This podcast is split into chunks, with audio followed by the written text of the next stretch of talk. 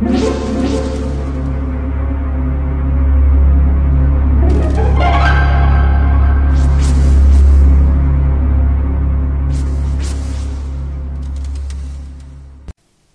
家好，我是小依依，欢迎收听一分钟破。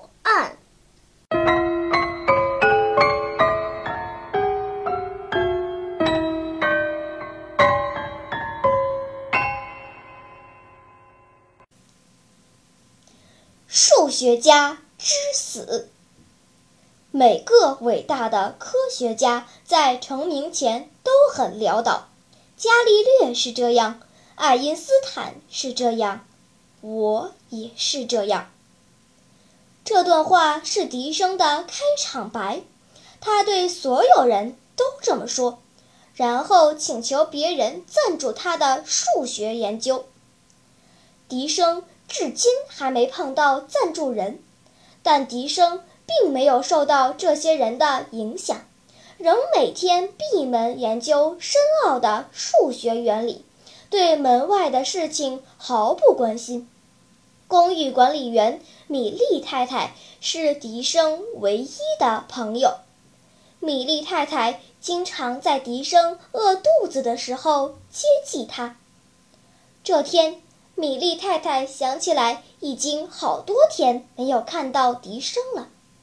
于是她便来到笛声住的三幺零号房间看他，敲了半天门都没有反应。他忽然发现，笛声的房门下端隐约有一滩血迹，血迹从门里渗出来，已经凝固成深红色。米莉太太忍不住尖叫起来，她飞快地跑到楼下报了警。警察破门而入，发现笛声身中六刀，已经在几天前就去世了。他横卧在地上，手里抓着一根铁丝，铁丝被捏成圆形的样子。除此之外，没有任何线索。你能提供一些嫌疑人的线索吗？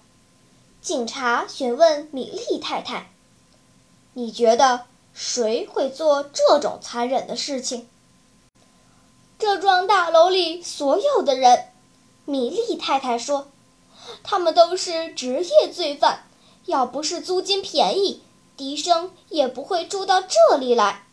他是个多么好的人呐，总梦想能成为数学家。说到这里，米莉太太忍不住流下了眼泪。等等。一个警察忽然说：“你说他梦想成为一名数学家？”“是啊。”米莉太太哽咽着回答。“他整天算来算去的，这么努力下去，他一定会成功的。”数学家，铁丝，圆。警察喃喃自语：“他好像……”想到了什么？几分钟以后，他抬起头说道：“我已经知道凶手是谁了，让我们现在就去逮捕他。”笛声真是个聪明人，唉，可惜呀。聪明的读者，你能读懂数学家留下的暗示，成功的找到凶手吗？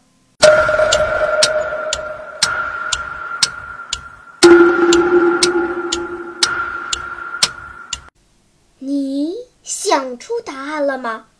现在是拨开云雾探寻真相的时刻。原来，笛声在临死前抓住一根铁丝并捏成圆形，这是在暗示警察杀害他的人和圆圈有关。大家知道，圆周率约为三点一四。所以他的意思是，凶手住在三幺四号房间，这就是数学家特殊的思维方式。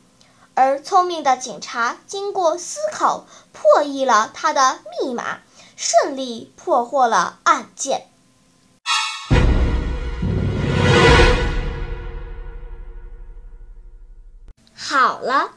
今天的推理结束了，小朋友们，你喜欢听悬疑推理故事吗？如果喜欢，就请关注小依依讲故事吧，在喜马拉雅 FM 上，我将为你呈现更多谜一样的故事。